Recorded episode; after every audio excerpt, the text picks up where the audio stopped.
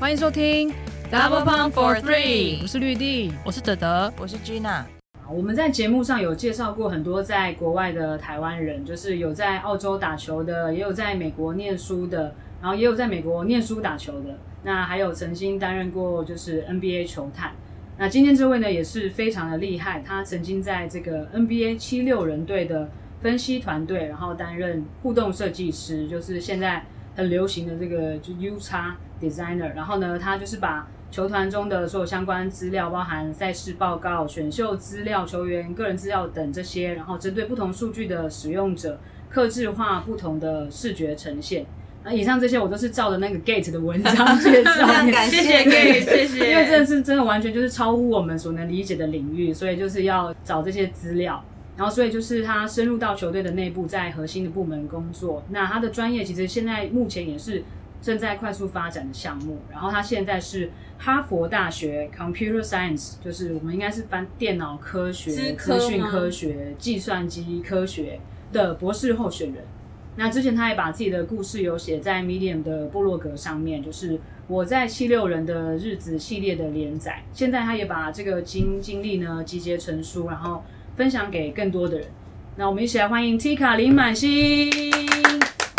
大家好，很感谢大家，呃，很感谢 Double Pump 把我邀请来，然后很荣幸可以在这边跟大家空中见面。第一次跟这个 Tika 见面，但是其实就是除了刚刚讲的这些身份之外，她有一个蛮另外一个很特别的身份，就是她是台大电机系女篮的创队元老，对吗？对，这是一个一段很久远以前的故事。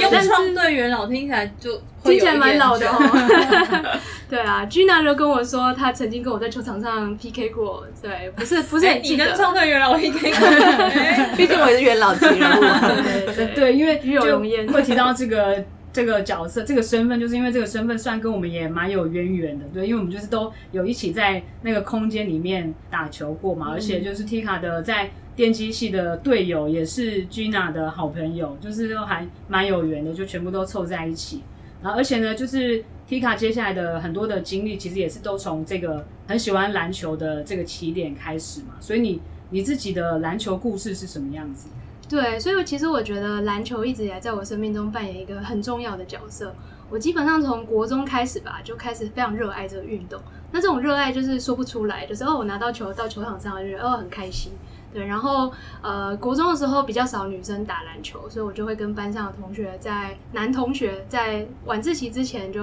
哦到球场上打一个十五分钟的三三，然后就觉得很开心。对，那直到高中我就进入台南女中的篮球校队，比较系统化的去训练。那我其实也不算是一个体能或是。呃，就是篮球技能上会特别有天分的人，那我纯粹就是一个很热爱这个运动，然后喜欢打球这样的心态。对，所以在那边也就是呃建立了一些好朋友、好队友。然后我觉得我特别喜欢的就是一种一个团队感，大家可以一起呃为了一个目标打拼啊，互相支持，然后有这种呃团队精神。对，所以到了大学，我进到台大电机系的时候，我也很希望可以一直持续这样子的呃球队的一种。一种文化或是一个社团，对，但很不幸的是，发现电机系女生很少，就是一届两百多个人，大概二十左右个女生。那大部分的女生可能喜欢打排球啊，或者是做其他运动，所以其实那时候刚进去是没有篮球可以打的。对，那我后来就是先勉强打了一下排球，就我实在长得也不是特别高嘛，然后对排球这个运动就是可以打，但是没有特别有热情。对，所以大概半半年之后，我就跟系上。的另外一个女同学，呃，fans，然后我们俩就一起成立了这个电击系女篮。对，那一开始找队员其实也很辛苦，因为对啊，因为大家就是人数比较少，就比较难找到志同道合。那我们就是用 PTT，那时候还大家都还在 PTT 上面的时候，对。会不会现在有听众不知道 PTT 是什么？自己查，这样自己查。还有吧，还在啦，因为后来已经不能再创建新的账号了。啊，有这件事，我不知道现在有没有可以上。然后岔题，岔题，这段就留给听得懂 PTT 的同学。对对对，对。然后我们就在上面 po 征文启事啊，然后就找到了研究所的学姐洋洋，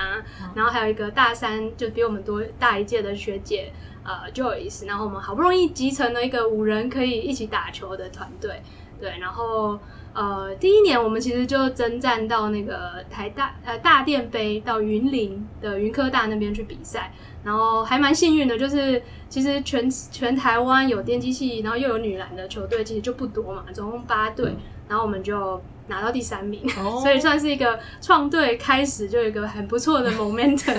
现在电机系。就还蛮蓬勃发展的电机系女篮，现在很强，对啊，对很强啊，又很厉害。我很难想象在不久的之前是这样子，对，你要上 PTT 去找的。对啊，对啊，所以其实我我后来好像过了三四年吧，学妹就变成二十几个人了。我觉得就是嗯，觉得很棒，很欣慰。对，所以现在那个电机系女篮的同学，如果你听到的话，就是你们 Tika 学姐帮你们 打下，为你们打下的这个这个基础。会不会现在变成戏牌都没有人了？对，我觉得很有可能，因为我们就是 母数就是这么多嘛，三十多个，二三十个人，基础就只能这样子。对对。但你虽然说以前很喜欢打篮球，但你有你有想象过你以后做的工作可能会跟篮球有关吗？哎，完全没有哎、欸，嗯、因为其实我也没有打的特别好啦，就是纯粹就喜欢在底线中距离，就是有个小位置可以投个几颗球。我到了美国念硕士的时候，其实我还是有持续在打球。那也因为这样子，所以我认识了一群对篮球特别有兴趣的，呃，大部分是台湾人，但也有一些不是。然后我们那时候就一起去参加那个 NBA 第一届黑客松，对，完全就是这些真的非常热爱就是篮球数据分析的朋友，呃，约我一起组队。那我们后来就到纽约去参加这个比赛。对，那因为这个关系之后，我在找工作的时候，才七六人的那个分析部门老老板就有看到我的履历，然后就自己主动来 reach out。对，那我印象很深刻的是，我们呃面试的时候，他其实除了我跟他介绍我的设计的一些案子之外，他就问我说：“哎，那你为什么会想要来做篮球这方面的工作？”那我就说：“哎，其实我以前就是信女篮的队长啊，然后很喜欢打球，然后甚至有一次是呃我们跟交大是死对头，然后每次 每次就是在 compete 说哎第三名还是第就是冠军赛嘛，然后我记得那时候有一次我们就打到倒数五秒钟。”然后我们是落后两分，那已经大家就已经有点啊，已经不行了，就就有点难过。可是刚好球在我手上，然后就最后一秒钟出手，哎，就竟然进了。然后最后就是打平手，然后最后延长加时。那我觉得那个那个兴奋的感觉，然后跟全团队的人大家一起就是在场上呃欢呼啊、紧张啊。对，那个感觉就深深的烙印在我脑海中，所以我面试的时候就跟他讲了这件事，然后他后来有跟我说，其实这个东西就是关键，他录取我的原因。哦，真的，对，就是大家都是分享着一种对篮球的热爱，对，那这种想要赢球，然后想要努力的心情，我觉得呃，是我那时候进到这团队，就是 NBA 的球队。呃，营运办公室，我觉得大家虽然不是球员，但是都拥有这样子的一个精神，有一种共同的语言。对，是这样，有这种经验还蛮难得的。有些人就是打了一辈子球，也可能也没没有这种这种经验，就是这种追平或者是的绝杀的经验，还蛮值得拿出来。我有一次绝杀的经验，有哦。你说大学的时候吗？对对对，我现在就没有任何的印象。可是，可是那个时候，我们 我一直以为我们落后的是三分，但我们其实落后两分。然后最后我出手三分进了之后。我都没有，我没有开心，他没有意识到，因为我我以为就是还要打。那你出手三分进的时候，应该你出手的时候，应该旁边的人很傻眼，想说差两分，你为什么要投三分？没没有人这样，我就这几率比较低，不可能吧？那你这个故事就不能拿出来分享，因为你就你自己也没有意。对啊，如果面试我可能不会讲，我会换一个故事。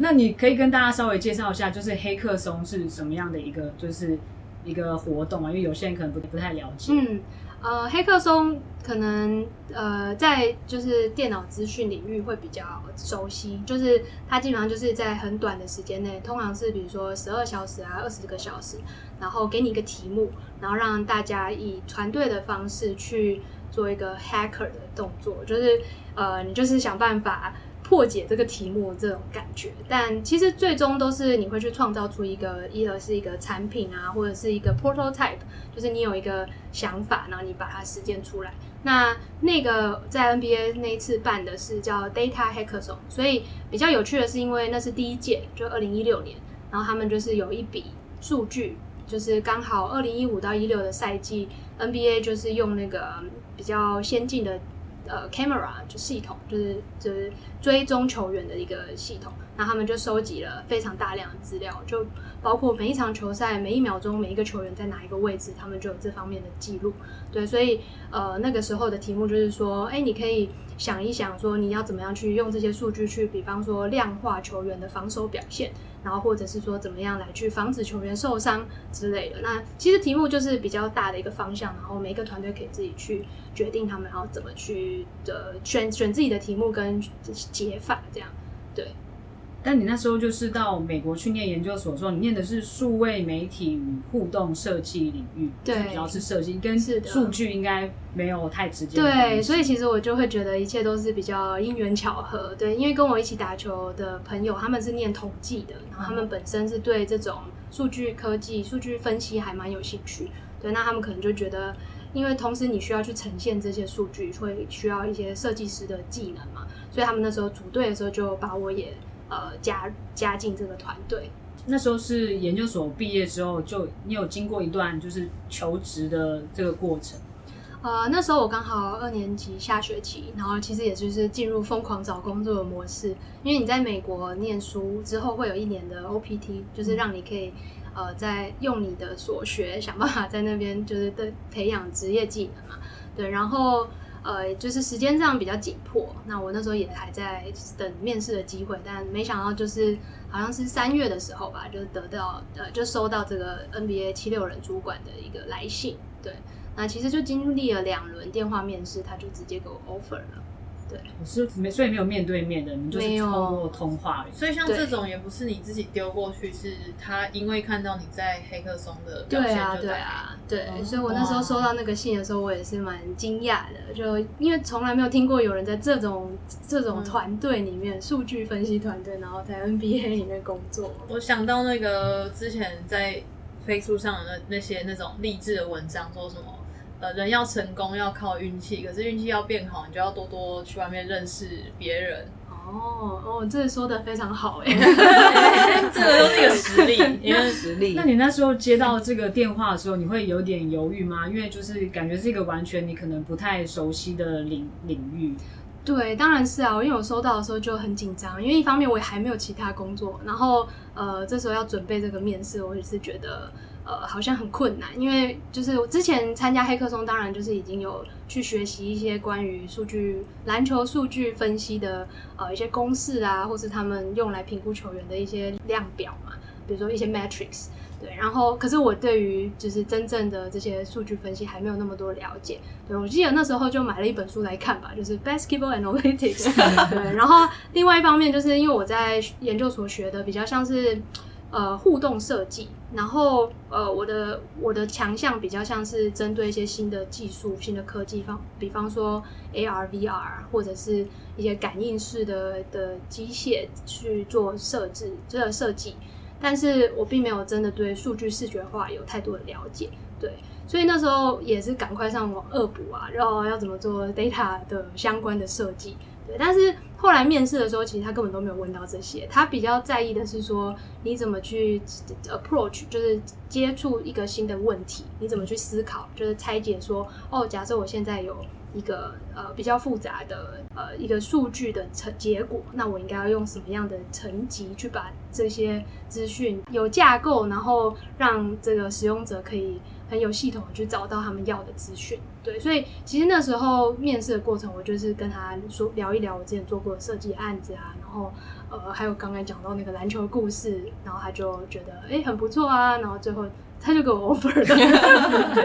对，对，我觉得有时候真的还是蛮感谢他们那时候就是有愿意相信我，然后给我这个机会。那你那个那次参加那个黑客松的团队的其他的队友，后来都从事一些。怎么样？就是他们后来知道你进入到那个球团吗？对，他们知道，他们就觉得哇，怎么可以这么酷？他们也很希望可以当这个 data scientist。但其中有一个后来去当了统计系的教授了，所以我觉得 not bad，right？对，然后另外两位好像也是做呃跟数据相关的工程师。嗯，对。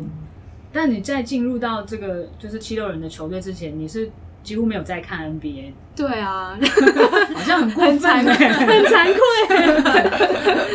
对啊，就是我不知道哎、欸，我觉得至少在我身边吧，女篮里面，我觉得可能看 NBA 就只有百分之十左右。嗯、所以那时候在在打戏女篮，大家比较喜欢聊的，也就是就是女篮啊，或者是一些台湾的高中比赛。对，我觉得可能就是我们比较重视热血那个层面啦。那对于战术啊，或是说个人技术方面，我们没有那么的在意。当然，就是要进到 NBA 工作，就必须要去具备这方面的知识嘛。所以，呃，刚进去之前前后左右的时候，我也是很努力的在网络上收集各种资料啊，想办法看说哦，NBA 到底要怎么运作。所以，一方面自己累积知识吧，二方面我觉得这也对设计来说非常的有帮助。因为通常设计师在了解一个问题的时候，他就是也会想办法去深入了解这个所谓的 domain。那你想办法把这些。呃，产业相关的知识具备了，你才有办法在设做设计的时候有一个比较明确的方向。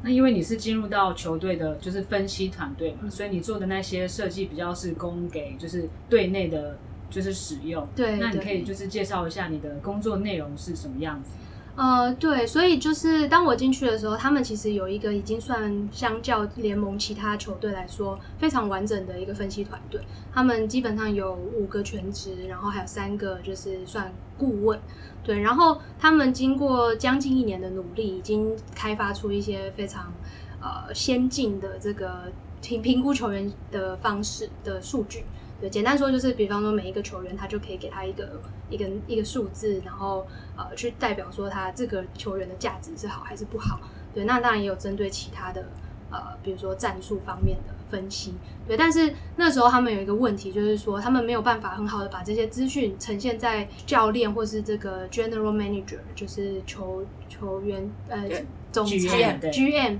对 GM 的这个工作上需要的方式。对，所以。简单一句话来说，我的工作内容就是说，把对的资讯在对的时间、对的地点塞在对的人手上。对，那嗯，实际上呈现的方式就是，我们可以有一些 self service 的的 app 的平台嘛，就比如说一个网页，然后或者是一个 app，然后或者是甚至就呃教练他们比较习惯看的是纸本的报告，所以我也会去设计纸本的报告。那只是说你要如何把看起来是。哦，可能它就只是一个一个表格，但你你要想想办法把这个表格转换成教练比较容易懂的方式。那比方说，你就去 highlight 某一些部分，或甚至是我不要表格，我要把它转换成比较有效的图表，然后甚至是增加一些呃视觉上看起来比较好看的层次。你就可以让教练很快知道说，好，这场比赛我应该要呃强调，我想我应该要加强哪方面的防守，然后有哪些战术是比较好的，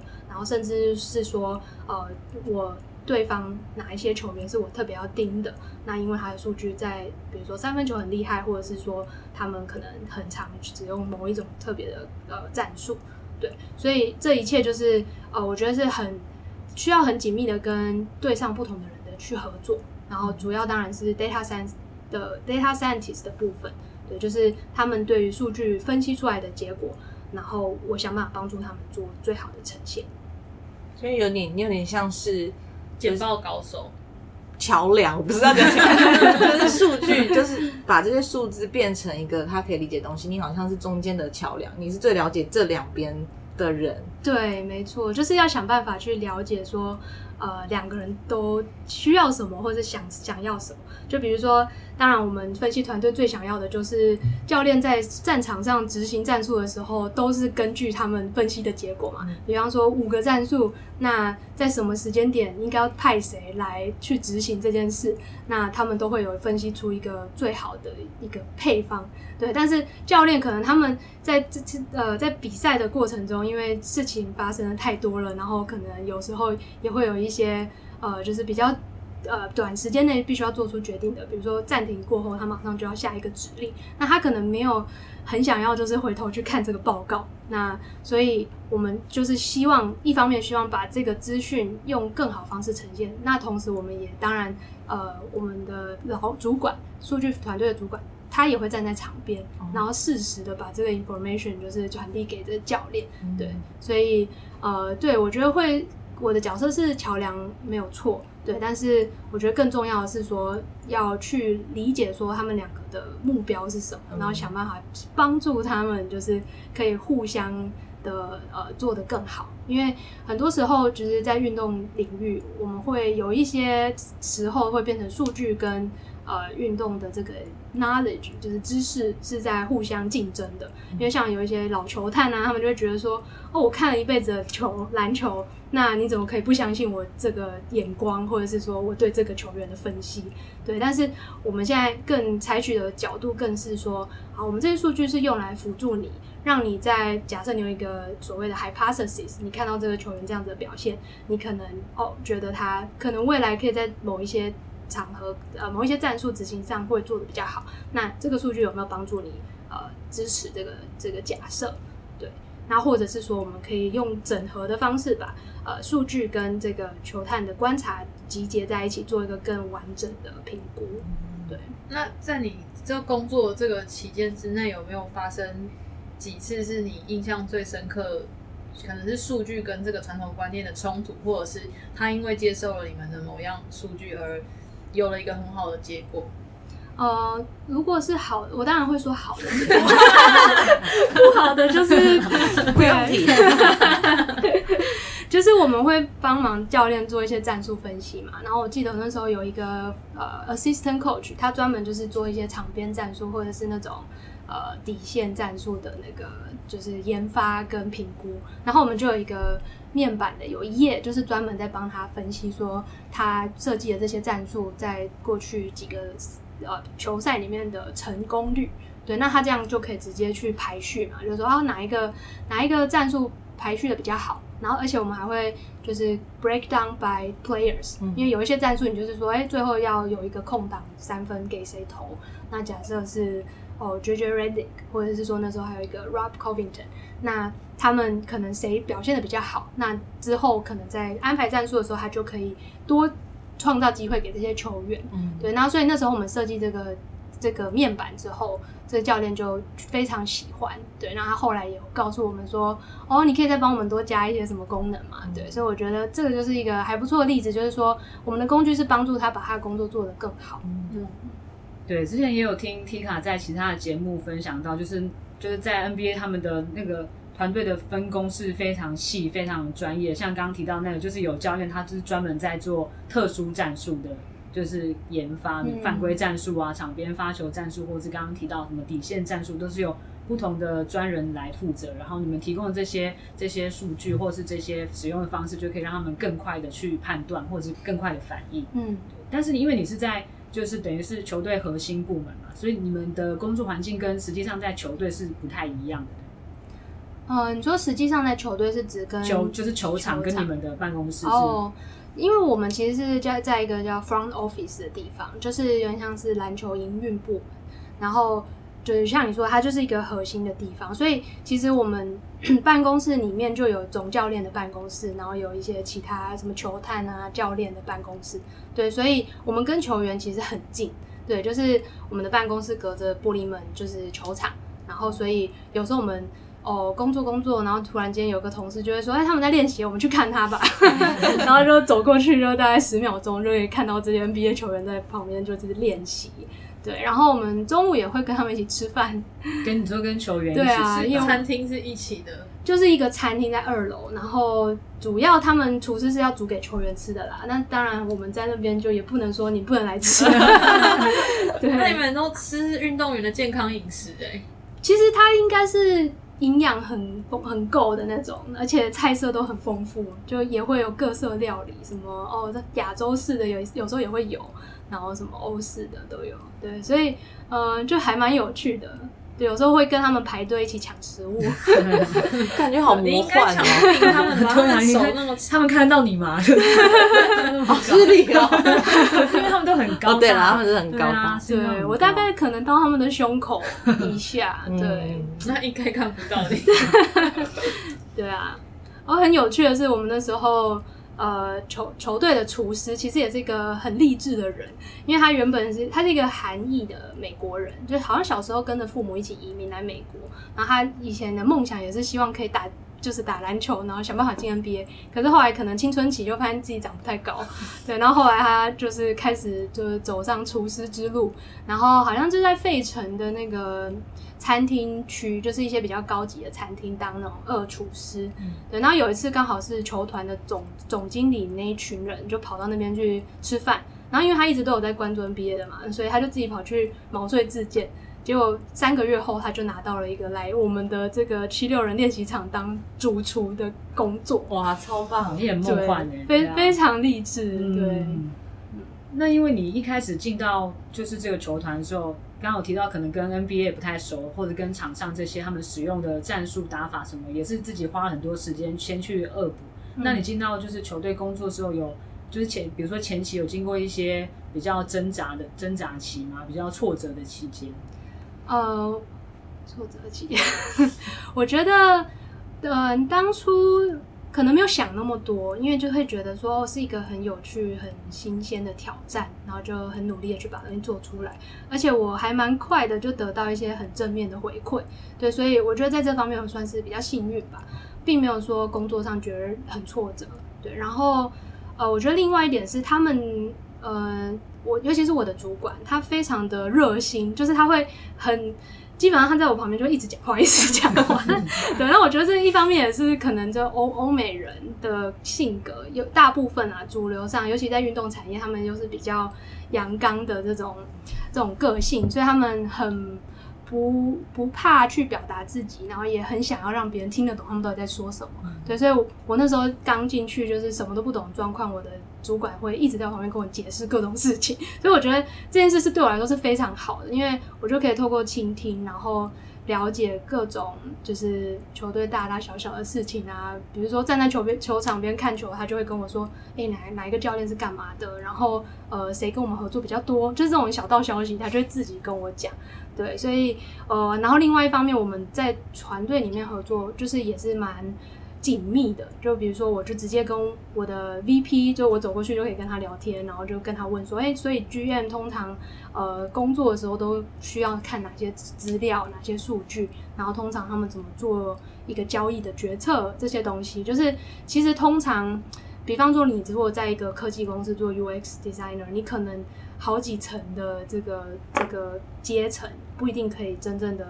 呃接触到这些所谓的 decision maker，嗯、对。但是我在这个团队里面，我们其实算是一个蛮扁平又很小，然后基本上很像一个新创团队这样子，所以我们可以很快速的，就是去去呃获取这些资讯，然后迭代你的设计。对，你刚刚说在你进来，这这是一个新的职位，以前他们并没有这样子的。想法就是要去把这个 data，就是经过设计再再给别人看。对，所以你进去的时候，一切这等于这个职位所有一切的工作内容跟成果都是你创造出来没有前人的脚步可循。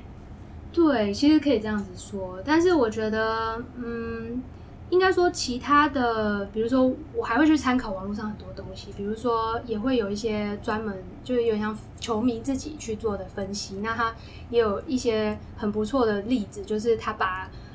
某一个球员，他假设射球的这个命中率跟这个效率，然后对比他其他球员的这样子的一个面板。其实，数据视觉化这个领域在呃那个时候已经算是蛮多元多。蛮成熟的，所以我基本上也是透过这些去学习，然后去尝试。对，然后呃，沟通方面的话，因为我们做设计，通常就会有一种叫做 mark up，就是我们可以先、等于说画一画一些东西嘛，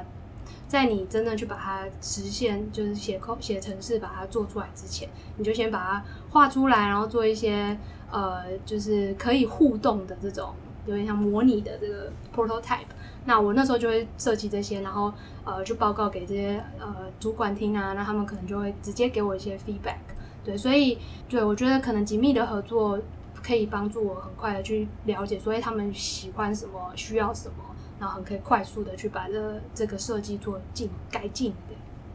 对，听起来是就是蛮直接，然后沟通蛮顺畅的一个工作环境，就是跟我们一般可能在职场上面就不太一样。可能职场上一般就是一个职员刚到职，他可能要花前面要花很多时间，比如说先搞懂什么企业的文化，或者是有些事情他要自己去自己去摸索，然后交接什么的。但是像你们在那边刚刚有讲到，可能主管经过就自己就开始跟你介绍，这样子也是帮助你更快的可以融入到这个团队里面。那讲到刚刚，其实有讲到那个环境，其实是一个很很 man 的环境，就是很阳刚的环境。那以你的身份在里面算是少数中的少数。那你在就是这样子的职场的环境里面，觉得你自己在里面融入在里面有什么样的可能优势，或者是遇到有什么样比较困难的地方？对，我觉得每天都会听到他们在讨论篮球，然后 NBA，然后甚至什么二十年前的球员，然后这些我就是完全插不上嘴，而且甚至有时候他们用的一些哦俚语啊，或者是一些球员的名字啊，我根本就听都没有听过，所以在那种时候，就是我还是会觉得蛮格格不入的。对，那我觉得主要他们还是蛮友善的吧，因为。呃，他们可能知道我听不懂，或者是说呃没有那么熟悉这些。那如果这件事很重要，他们就会确保我一定有听懂。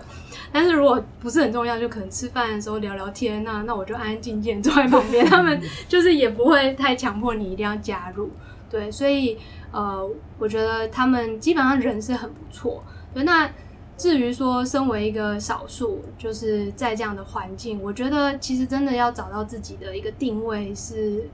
嗯，是需要花一些努力的。因为像我一开始去的时候，整个办公室基本上都是黑人啊、白人啊，然后都超级高的啊，然后我真的是每天都是仰着脖子跟他们讲话，其实是真的觉得蛮酸的。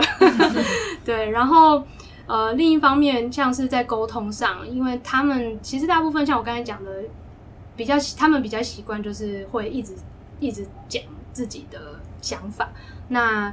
如果我想要加入我的想法，我可能就是会等他们都讲完了，我才提出我的想法。对，但是我就呃要确保说这个就是我真的有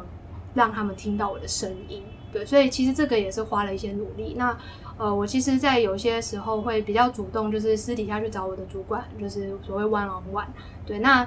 因为。就是我们这个办公室就真的很小嘛，我走到对面就是我我的主管，对，所以呃，我我发现说他其实算是当当我在跟他玩玩的时候，他是会愿意听我的意见的，对，就比如说我有有一阵子就觉得，哎，我现在做的东西可能就是嗯，我有一些想法，就是关于这个产品的设计，我想要有不一样的呃一个设计，那我跟他提出我的想法之后，他也很乐意跟我就是去讨论，对，所以。嗯，对，我觉得可能这方面就是会需要你自己主动去确保你的声音可以被听到，然后在跟这些跟你不一样观点的人沟通的时候，我觉得也有一些所谓的沟通技巧要去锻炼。对，那我觉得就是慢慢的在这个美国文化里面慢慢去熟悉。刚刚 Tika 讲的内容，我就想到有一本书叫那个《隐性优势》。嗯，但我不是很确定，我忘记他的英文名字是是什么。嗯，反正他就是也是在作者应该是对，在美国，然后可是因为他跟就是大家刚讲到欧美的人的个性可能不太一样，他可能会用另外一种方法去跟他们沟通，就是可能像 Tika 讲的私底下一对一，或者是要怎么样确保人家听得到我们要讲什么。我觉得。嗯，感觉非常的是另外一种励志，就是跟跟我们今天主题不太一样的地方。但是我觉得这也是很多人会想要听到的内容，怎么样去打破那个隔阂，然后去 fit in。我觉得这是真的，刚刚那段很感动。对啊，我觉得可能有一些具体的例子，就是说，嗯，对啊，就比方说他们也许是在呃在。在他们会一直提出要求嘛？那我觉得当我在沟通的时候，就是要想办法了解，所以你到底你你提出的这些要求，你背后的动机到底是什么？比方说，他希望可以更好的让呃教练听到他的声音，就是这是他的目标。可是他可能呃提出的就是说，我希望这边功能多加一些什么什么不同的的这个图表啊，或者是说更多的产品功能之类的。对，所以通常我在沟通的时候会想办法去摸索到他背后真正的动机。对，所以当你能够帮助他达成他的目标的时候，他就会愿意听你讲话。对，所以我觉得就是对，就是也是一种 soft skill。你听得懂他的这个 hidden agenda 到底是什么东西？没有跟他就是讲他上面的东西。对对对，我觉得这个在尤其在做 UX 设计很重要的一环就是这样，因为通常 user 不见得知道他要什么，但他会告诉你，哦，我需要这边多一个页面，我需要这边多一个报告这样子。已经有心理心理智商的那种，真的是要你要洞悉人心，对，洞悉人心 的人特别适合做 UX。嗯，对，minority 应该蛮适合的。我们是这个结论。那你觉得，就是哎，你前后在七六人队这样子是多长的时间？大概一年多一点点。一年多一点点。对。那你觉得，嗯，就是在你进去之后，因为你是在比较营运的部门你觉得你看到的 NBA 跟大家一般在前面媒体版面上面看到的 NBA 有什么不一样？哦，我觉得差非常多哎，因为可能。表面上大家就是会看到哦，球队输赢啊，然后有很多花边新闻，球员又又就是什么，跑去对跑去酒吧里面闹事啊之类的，对。但是因为我们就是在这个营运办公室这个地方，所以我们每天看到的球员就是哦很认真练习啊，都有准时上上工，然后有时候还会看到球员就是受伤了，但是还是会来。然后所以我觉得其实就是看到他们背后比较人性化的一面啦。对啊，像有些球员新秀，然后就妈妈或者经纪人就陪着他们来签约，然后就一个很雀跃的年轻的这个就是怀怀抱梦想的青年这样子。对，但也会看到说啊、比如说受伤的球员，那他需要需要去调整自己的心情啊，或者是说，因为很多球员他们十九岁刚进这么职业这么竞争的一个环境，所以其实也会很多调试不来的状况。对，然后我们那时候就有一个有一个职位叫做 player 呃 player relationship manager，那他的职位非常特别，就是他会跟所有的球员就是打好关系，然后去呃关心他们，然后帮助他们处理非常多的就是类似家务事吧，就是他们也都会认识，他也会认识那些球员的家人，然后呃比如说他。嗯，球员想要邀请他的家人来看球啊，或是各种这种行程，他会帮忙。可是另外一个就是，假设他有一些心理智商的需求，或者是说，呃，他可能表现不是很好的时候该怎么办？那这个这个 player man man 呃 relationship manager 也会负责这件事情。对，然后另外还蛮感人的，就是说，比方说选秀前就会有很多球员来试镜，然后这些球员其实很多都是，嗯。就是那种大学 NCAA 就一级的，可是他们不见得每一个人都有机会真的被选上。对，那有一些被邀请来的，可能知道他一辈子也不太可能进到 NBA 的这样的殿堂。对，但是这个球员，这个 player manager，他就是会很用心的去接待他们，然后让他们有一个呃球星等级的这个待遇。对，所以我觉得这样子的角色其实。对啊，对于整个球员能够好好的在场上表现，在场下练习，其实，在背后这样的付出是一个非常重要，可是一般人会没有看到的地方。其实那个呃，Tika 在自己的那个连载的那个部落格上面，就是也有提到，就是说 NBA 虽然说是一个好像很大的一个品牌，但你觉得最真正吸引人的，其实就是这些人背后的故事，不管是球员背后的故事，嗯、或者是在团队大家一起工作的伙伴背后的故事。所以刚刚讲到那个洞悉洞悉人心，其实 Tika 对于就是这些人文的议题也是蛮有蛮有兴趣嘛。像你大学的时候，你有在 TED 台大也有跟很多不同领域的人有采访有互动过，所以你还蛮就是喜欢探索人的一些内心的活动跟故事。对，我觉得我蛮容易被人家就是 inspire 的，所以如果有一些很励志的故事啊，就比方说我刚好在飞机上看到一一个电影叫《A Million Smile Away》，然后它就是讲一个第一个就是墨西哥裔在美国的农工变成太空人的故事，然后我就哦一直哭一直哭，对，就觉得这种为了自己的生命奋斗啊、梦想去打拼的这些人，就会让我觉得很很很励志，然后很值得去学习。对，所以当初我在 TED 台大，就是也是跟一群就是台台大的同学，那我们就是会邀请各行各业，或是说有不同的兴趣跟梦想的人来这个这个活动去做一个演演说。那比方说，我们有找一个在南投的茶艺师，那他从小就是很呃学习怎么种茶的一些文化，还有茶艺的这方面艺术跟一个表演的这些技术技技能，对，然后还有就是非常呃非常有天分的这个灯光设设计师，对，然后我就觉得从跟这些人的对谈中，你就会觉得他们对他们做的事情非常热爱，然后也很希望可以把呃他们的作品啊或者他们的理念就是分享给大家。对，所以我我觉得我还蛮喜欢，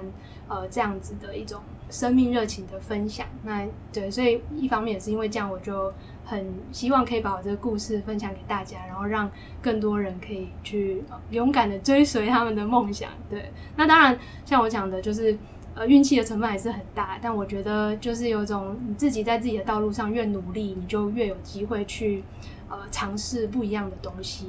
对。对，我觉得这个还蛮，就是还蛮重要。虽然说我我们如果摊开 Tika 的经历，都是比较很很理工背景嘛，电机系，然后可能就是这些数据，然后这些设计。可是就是 Tika 自己本人的这样的人文素养、人文关怀素养，其实对他的工作也是有非常重要的影响。像你刚刚说，比如说你在设计的时候，你跟这这么多人沟通的时候，你要怎么去理解他们，然后怎么样去倾听他们，然后可能带入到你的设计之中，要怎么样让他们。使用起来更便利，或者是更好用、更容易入手。而且你在研究所硕士念的那个科系，虽然是就是比较理工设计背景，可是它好像是你说是在人文学院学院之下，对，它其实是文学院，很 特别。对，因为呃，乔治亚理工它 Georgia Tech 嘛，它表面上是一个理工学院，但它底下这个呃有一个人文学院，它的全名是 LMC，就是 Literature Media and Communication，嗯。对，所以其实就是文学跟媒体传播学院。对，然后他们就是希望可以把这些科技，呃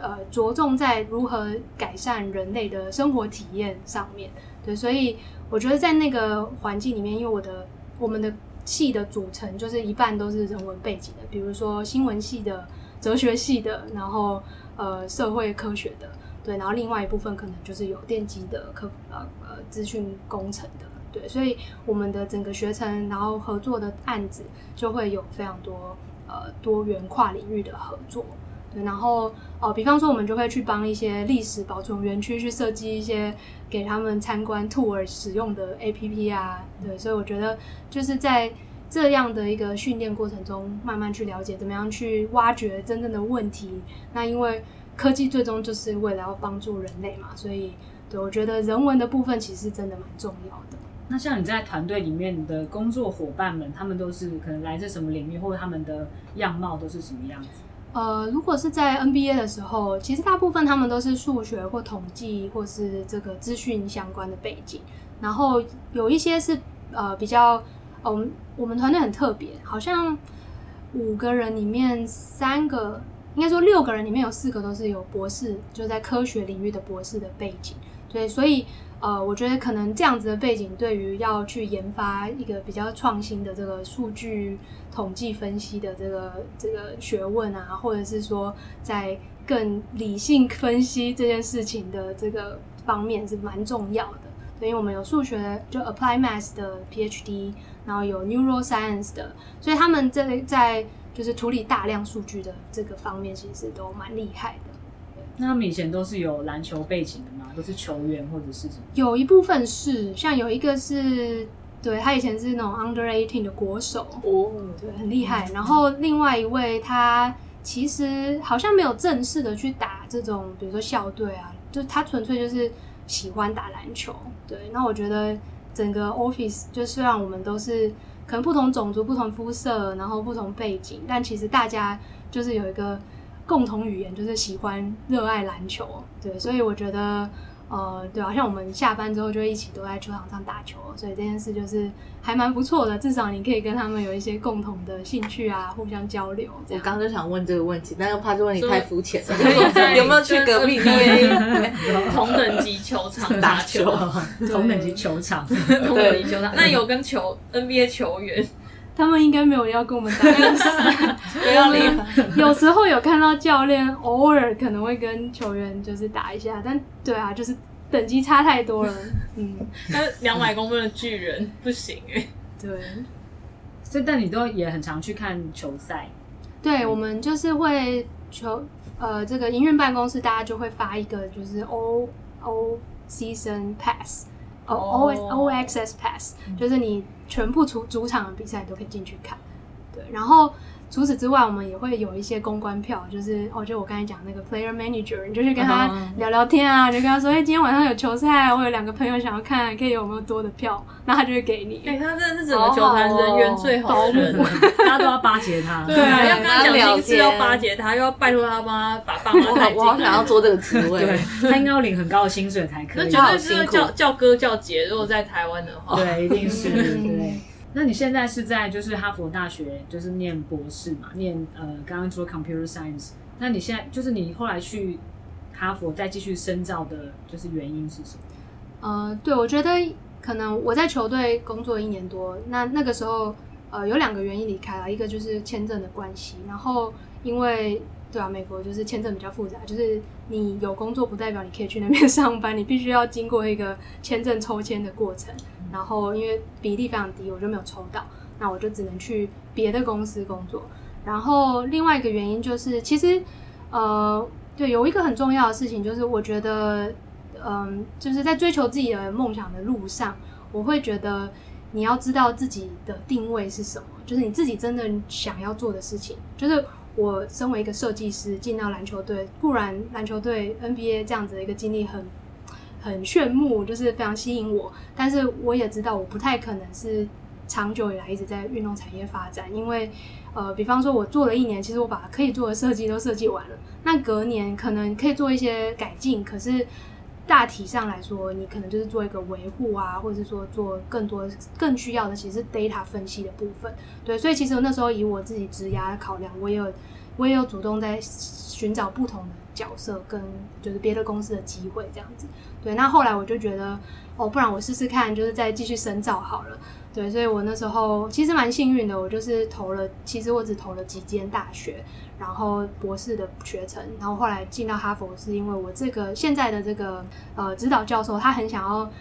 就是他他想要尝试一个新的方向，就是结合运动数据科技跟 AR VR，那这正好就是我。最有兴趣的两个领域，因为我研究所的时候其实就是研呃硕士的时候研究 AR VR，然后又有 NBA 的这个经验，对，我觉得其实一切的这个旅程都是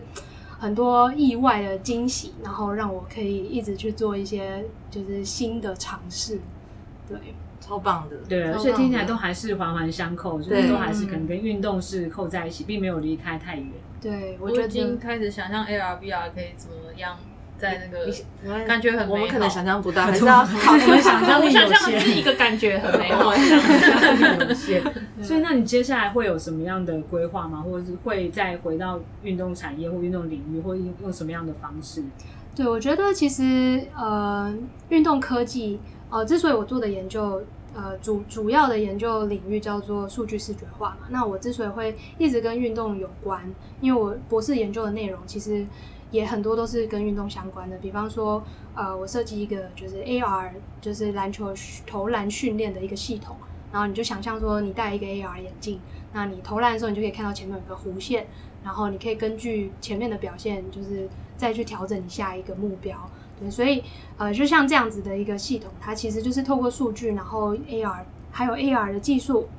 把对的资讯在对的时间。放在你的前面嘛，对，所以我们那时候呃的研究结果就有发现，哎，这样子会让球员的投篮的人的这个 consistency 就是连贯性会更好，对。然后另外我也有设计一个就是 VR 的，就是呃数据分析的系统给教练，呃，就是给那个羽毛球的，那这样他就可以身临其境的去看这个影片的这个三 D 的这个羽球的一些一些 shots。对，然后帮助他们做更好的分析。对，那我觉得，呃，其实运动是一个真的非常迷人的领域。就是一方面，它的数据是一个很多样性的，比方说，哦，它有空间、有时间，然后也有一些 biometric，就是球员的心跳啊，或是各种，然后或是那种所谓的统计数据，box score。那这些东西到底哪一些是适合，就是需要被放在球场上的，哪些是需要背后去做分析的？这种都是非常值得研究的议题。嗯、那所以我在数据视觉化这个领域，就是也有，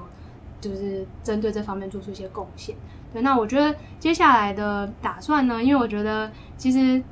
经历了这个快五年的 PhD 生涯，那你就是会学到非常多这种做研究的技能，然后脑袋也会被塑造成这个样子。所以我觉得我可能还是会做跟研学术研究相关的工作，对。但同时我也会去接一些就是跟数据分析啊、数据数据视觉化相关的案子。对，那像我之前有跟呃灰狼队的数据团队，就是接了一个案子，帮助他们设计一些内部的系统。对，然后之后如果有机会，也可以再看看有没有，对啊，就是帮助一些比如说台湾的球队去做一些设计。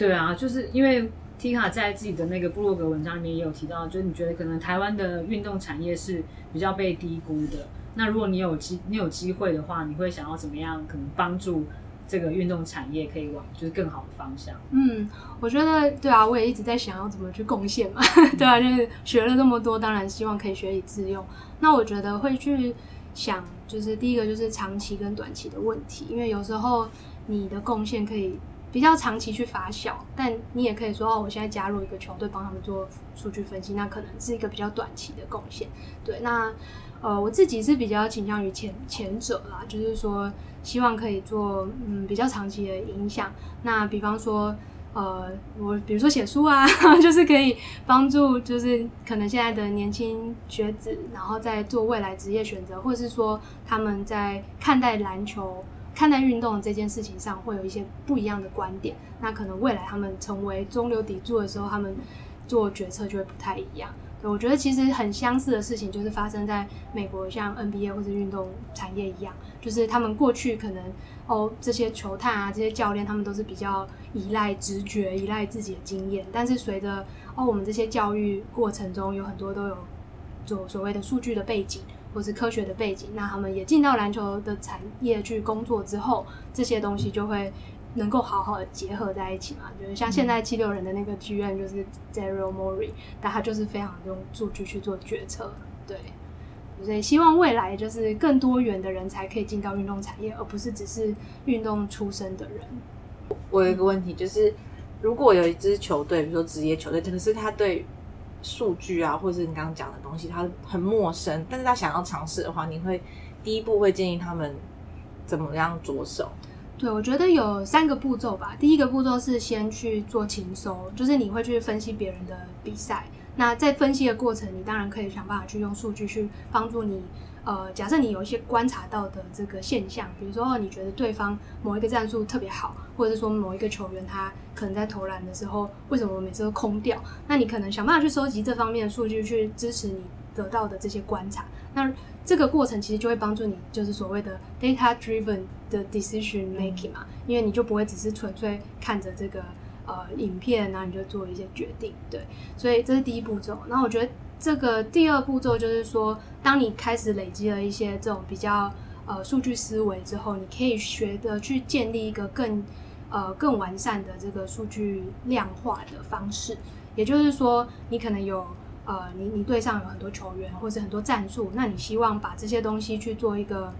呃排序，就比如说哪一个球员比较好啊，或者在什么样的场合下，哪一个战术执行率比较高啊？那这种时候你就会需要比较完整的数据去做这个量化，对，所以这是我觉得这是第二步，就所谓 modeling。那第三步骤就是你可以把你前面这样子的一个这个数据去帮助你做决策。包括在训练上，或者是说球队管理跟呃球员交易上，你可以用你前面量化的这个结果去做决策。对对，当然我觉得最最好就是说，你当就是第一步骤，其实当然就是你呃在看比赛、在分析这些表现的时候，可以用数据去帮助。嗯，我是为广大的听众。问是广大的呃女篮听众，女篮听众，女篮听众。对，因为觉得在这这个这一块，其实，在女篮这边是相对比较比较缺乏。因为现在像男篮有就是职业联盟，他们也就是现在都开始会使用一些数据分析啊，就是比较用科学的方式去看比赛或是看训练。但是在女篮这一块其实就相对比较缺乏，然后大家对这块其实也比较陌生。可是其实这个东西是还蛮重要的，就是如果想要帮助球队或者是球员的表现，可以再更突破的话，因为人手也不足啊。然后先女篮的球队，首先他们还要先有人可以收集这些数据。对。真的，所以 Tika 在培养新一代的 新一代的数据。就听到这一集的人，我觉得这集吸收到了非常多的、非常多的新知，然后就是也有很多我们没有想象过也想象不到的。我刚刚说，我觉得他一直都还是很像那个创队元老，就是一直到现在，只是你创的不是电机系嘛，是别的别的领域，开启别的道路，这种感觉。嗯，真的很谢谢你的，就一直走在很前面，不管是在打球的时候，或者是去读书，或者是去加入一个。一个就是新的这个领呃，在 NBA 的球队，第一个有这样子的职务，或者是你现在在做的事情，其实都是还一直不断的在开拓新的领域，也是为后面的人在在铺路。对啊，今天真的非常感谢 Tika 来分享他一路这个经历，而且听完之后，搞不好会不会有一些什么球队啊，还是什么别的运动项目，就开始想要想要来就是跟他联系，想要了解一下。把 Tika 的那个 email 放在资 讯栏。对，如果有兴趣想要了解更多的话，没有办法就职，但可以接 case。对，他可以给。对啊，提供一些什么咨询啊、顾问啊，而且因为我们现在在录的这时候，刚好也是就是 Tika 最近新书也要准备出来了嘛，已经已经现在已经前前阵子在预购嘛，对，现在已经现在正式上市，对，正式正式。然后今这个礼拜六一月二十号就是会新书分享会，哦、然后现场就可以购书，然后我也会再分享一些里面的故事这样子。会会办在什么地方？哦，办在那个大安森林公园捷运站附近的一个办公室，呃，一个会议室。我把它放在资讯栏。你必须要在一月二十号，一月二十号之前把这一集剪。没问题，问题。我这是把移到最前面去，让大家第一段就听到。对对对，直接就开始就打书打起来，就是对啊。大家如果说还想要了解更多的话，也可以就是去买。Tika 的书来了解他的这段经历，或者是也可以去一月二十号也可以去新书发表会跟他本人有就是进一步的这个互动，然后想要问更多问题的话，也可以在那边就是跟他呃交流啊讨论。那今天很谢谢 Tika，谢谢谢谢。那我们今天就到这里了，大家拜拜，拜拜拜拜。拜拜。